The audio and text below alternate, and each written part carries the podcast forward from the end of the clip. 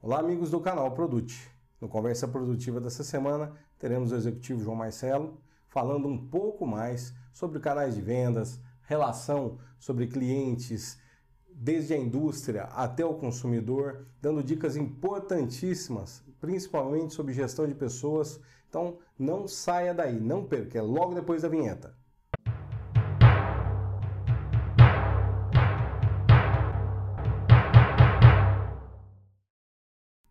Bom, pessoal, antes da gente começar essa conversa produtiva, não se esqueçam de fazer a sua inscrição no canal Produte, ativar o sininho lá para receber os nossos novos vídeos e o canal Produte apoia a Universidade da Pecuária.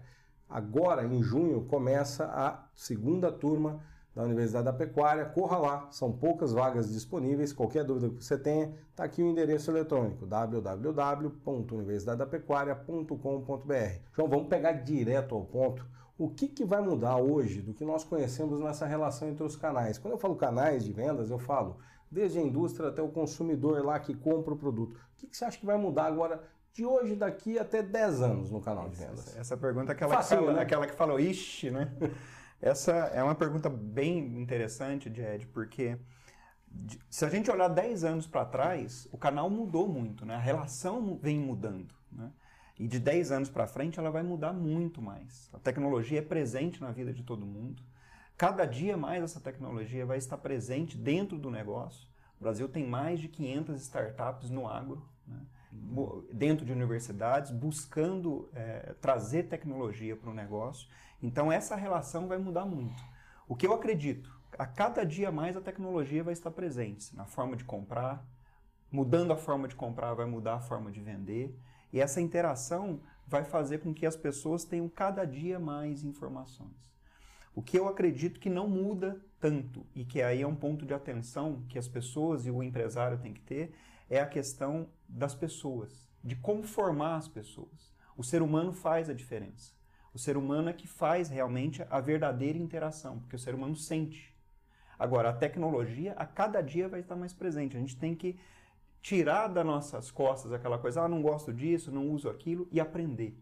Né? Só vive quem aprende a cada dia mais. Então, acho que a tecnologia é que vai fazer essa diferença na interação no futuro.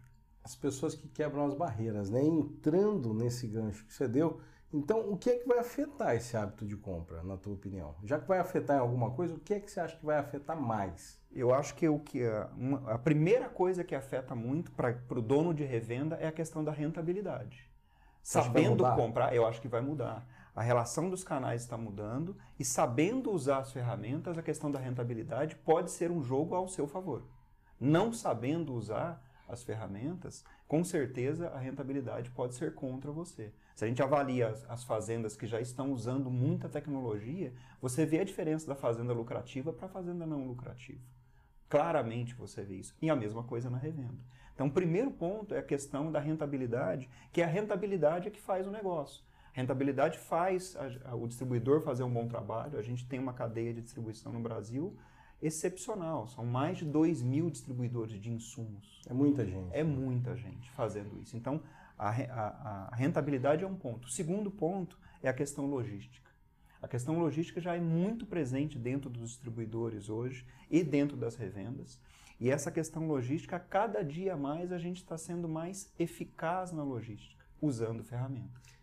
Eu vou até entrar um pouco mais nesse ponto que você falou que eu acho que é primordial. O Brasil é um país, todo mundo fala, continental. Mas é um país continental que tem região onde tem muito gado, muita agricultura e muito pouca condição de logística de estrada. Você acha que essa é uma situação que não vai deixar de, de ter importância? O cara está bem localizado nas áreas que ele, tem muito gado para poder atender logisticamente também, é isso? Eu entendi corretamente também? Sim, esse é um ponto bastante crítico e, no, e o Brasil é um país incomparável nisso, né? Se você pegar os Estados Unidos, você pesca um peixe na, no lado oeste e come ele fresco no lado leste no dia seguinte. Sem dúvida. No Brasil não acontece isso. Então, no Brasil, essa, a questão logística e a questão da produção, de ter a fazenda no lugar certo, de, de colocar a revenda e o distribuidor atendendo rapidamente esse cliente das necessidades que ele tem, faz total diferença. Porque a complexidade logística aqui é maior. É muito regionalizado. Eu acho importantíssimo você tocar nesse assunto, porque quem está nos assistindo aqui, muitas vezes, na hora de escolher o seu parceiro, na hora de escolher um, um, o time que vai estar do lado dele, esquece disso, né? Principalmente se ele tem fazenda em mais de uma região. Isso é uma coisa importante também na negociação. Negociar com um só bem negociado e um cara que possa te atender com logística também, né? Volume faz a diferença, né, Jed? Sempre fez. Se você tem capacidade de negociar volume, ele faz a diferença em qualquer negócio. É, busque parceiros que tenham responsabilidade e que consigam te atender rapidamente. Essa é, uma, essa é uma questão importante, porque a cada dia mais todo mundo quer ter menos estoque. Sem dúvida. Na fazenda, não, não, quase não existe esse estoque de, de saúde animal. Né? Estoque sem giro é custo, né? É custo e impacta na, na, na vida de todo mundo. Não é bom para a indústria, não é bom para o distribuidor, para a revenda, para ninguém. Né? Então, é, essa negociação local, bem feita e com capacidade de compra faz uma diferença, porque a, a, a lucratividade nossa, a gente tem que ganhar ela percentual por percentual. É no dia a dia, né? E aí a gente tem uma nova geração já pegando também a estrada num outro assunto, que está começando a interagir com a nossa. E eu acho interessante juntar essa, essa pergunta com uma outra que eu, eu gostaria de fazer junto. Essa geração que está vindo agora, ela vai interagir, ela vai trabalhar conosco. Alguns desses colegas que nós teremos agora, daqui adiante, vão fazer a sucessão, né, a transferência do negócio. Nós estamos fazendo direito isso? Como é que nós estamos olhando para isso? Porque eu vejo que a gente está olhando muito para a empresa. Será que a gente está olhando para as pessoas da forma que pode ser olhado? JED é, é bastante desafiador. Eu tenho visto caso, principalmente dentro das revendas e dos distribuidores, onde a sucessão não, não foi bem feita e não está sendo bem feita. O pragmatismo de trazer um negócio com uma boa gestão, trazendo as pessoas perto, nos trouxe até aqui. Sem dúvida. Né? E ele vai nos levar adiante. Só que essa transição entre um pragmatismo do passado, da forma como a gente fazia a gestão no passado, com a tecnologia de hoje, faz grande diferença. Então, fazer essa sucessão e levar para um ponto que eu sempre coloco para as pessoas: faça o básico, mas com excelência. Aquela, aquela coisa, sabe, de casa, de que você comeu arroz com feijão, com carne, com salado da mãe, que é super bem feito e que dá saudade, às vezes a gente não faz no, na negociação nosso, no nosso negócio. Né? Então, esse básico com excelência, para que a tecnologia seja acoplada a essa parte do pragmatismo do passado, faz a diferença na sucessão. Né? Acreditar em quem está assumindo e trazer para essa pessoa que está assumindo os valores. Né? Que valores você quer ter da empresa? Né? Essa coisa de missão, visão e valores só no quadro acabou. As pessoas trabalham por um propósito e tem que saber que, que propósito é esse, que valor que vai levar para frente. Então acho que a gente está nesse ponto realmente da sucessão, de ponto de melhoria. E aí tem uma coisa que eu acho que, que eu queria te perguntar para você falar, tecnologia não faz tudo, né? Também, né? É, não, não adianta o cara querer também, através da tecnologia, aprender do dia para a noite, né? Não, não faz. E, e, a gente não pode deixar a gestão para a tecnologia. A gestão é nossa. Né? Quem vai buscar a formação somos nós é o dono da empresa, é quem está fazendo a, a, direção da empresa. O líder. O líder. Ele tem, que, ele tem que entrar no negócio como se o negócio fosse dele e encarar de frente. A tecnologia vem para ajudar. O dia que ela começar a atrapalhar, volta na questão do básico. Quando você começar a sair do básico com excelência, aí sim, se estiver prestando aquele básico muito bem feito, dá o próximo passo. Aí a tecnologia não te atrapalha. O que está faltando? Como fazer uma gestão de pessoas mais eficaz? Como é que se enxerga isso? Você tem que ter uma, uma descrição de que você quer, do, do, do, profissional que você quer. Você tem que saber a pessoa que você quer exatamente, quais são as características, é isso? E colocá-la no lugar certo. Senão não desempenha. É um, senão não desempenha. Né? Você colocar um goleiro para fazer gol. Vai ser um desastre. Rogério Ceni, raríssimos goleiros fazem gol do jeito que ele faz. Exato. Mas não é o normal, não é o natural das pessoas. É um ponto fora da curva, né? Total. Se você, esse é um primeiro ponto. Escolhe a pessoa e coloca no lugar certo. Segundo, treine. O treinamento ele é importantíssimo. E o treinamento ele vem como veio da criação dos nossos pais, né? Nós somos treinados lá atrás, né? Nossa criação foi um treinamento. E aí o treinamento dentro da empresa, ele tem que ser, ele tem que existir e ele tem que existir de uma forma muito bem feita, para que as pessoas entendam o propósito, entendam os valores e apliquem.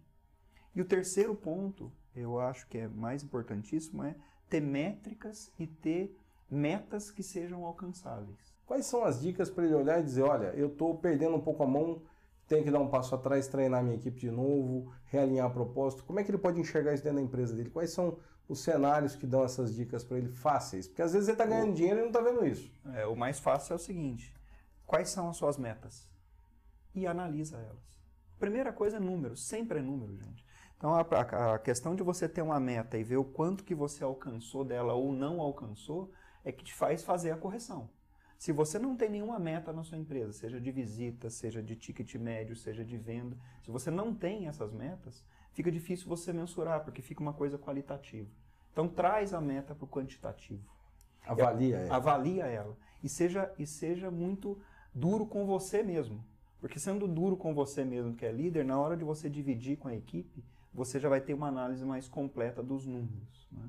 A discussão qualitativa que vai ter em volta dessas metas é um outro, é uma, é um outro assunto. Né? Mas a equipe com certeza vai trazer outros inputs para você, vai trazer para você algumas outras ideias. Né? Você não chegou na, não chegamos nessa meta por causa disso, por causa daquilo. Então, tem Às você avaliou errado a meta. Se é uma empresa muito familiar, o cara imaginou um excesso de otimismo que ia acontecer alguma coisa lá e ele tem que saber reavaliar isso, é isso? Eu tenho visto muito, Ed, esse ponto que você está falando, mas eu tenho visto muito que as pessoas traçam meta da boca para fora. Eu tenho essa meta. Mas não vai atrás. Mas quando você senta com ele e fala assim, me mostra a meta. Aonde está a meta? Como é que você acompanha? Como é que você faz a gestão semanal, quinzenal ou mensal do atingimento de resultados?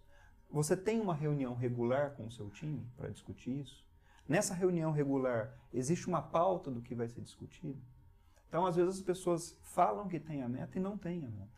Então, o ponto importante é realmente trazer a meta como um, como um propósito para você de saúde do seu negócio. E dividir isso com as outras pessoas. Como é que está hoje para quem quer entrar em contato com você? Como é que isso pode ser feito? E eu tenho certeza que quem está assistindo aqui vai ver isso e dizer, puxa, tem alguma coisa aí que ficou, eu quero um gostinho de saber mais. Tem algum telefone, algum e-mail que pode é, tem, eu faço a tecnologia, né? Tem WhatsApp, celular. Meu celular é 19 DDD, eu moro em Campinas.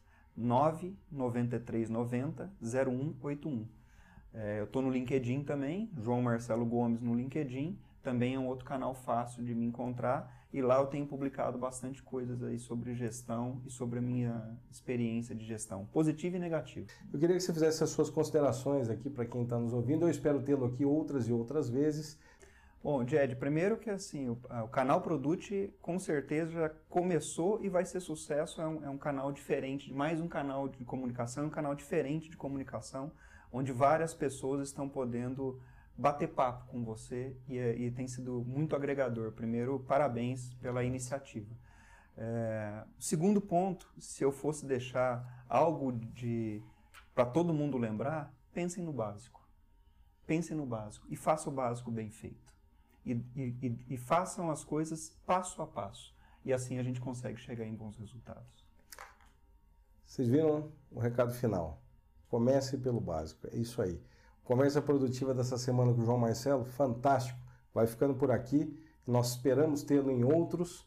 Sem dúvida alguma, a gente precisa muito de informação de gente boa. Grande abraço a todos. Fiquem com Deus.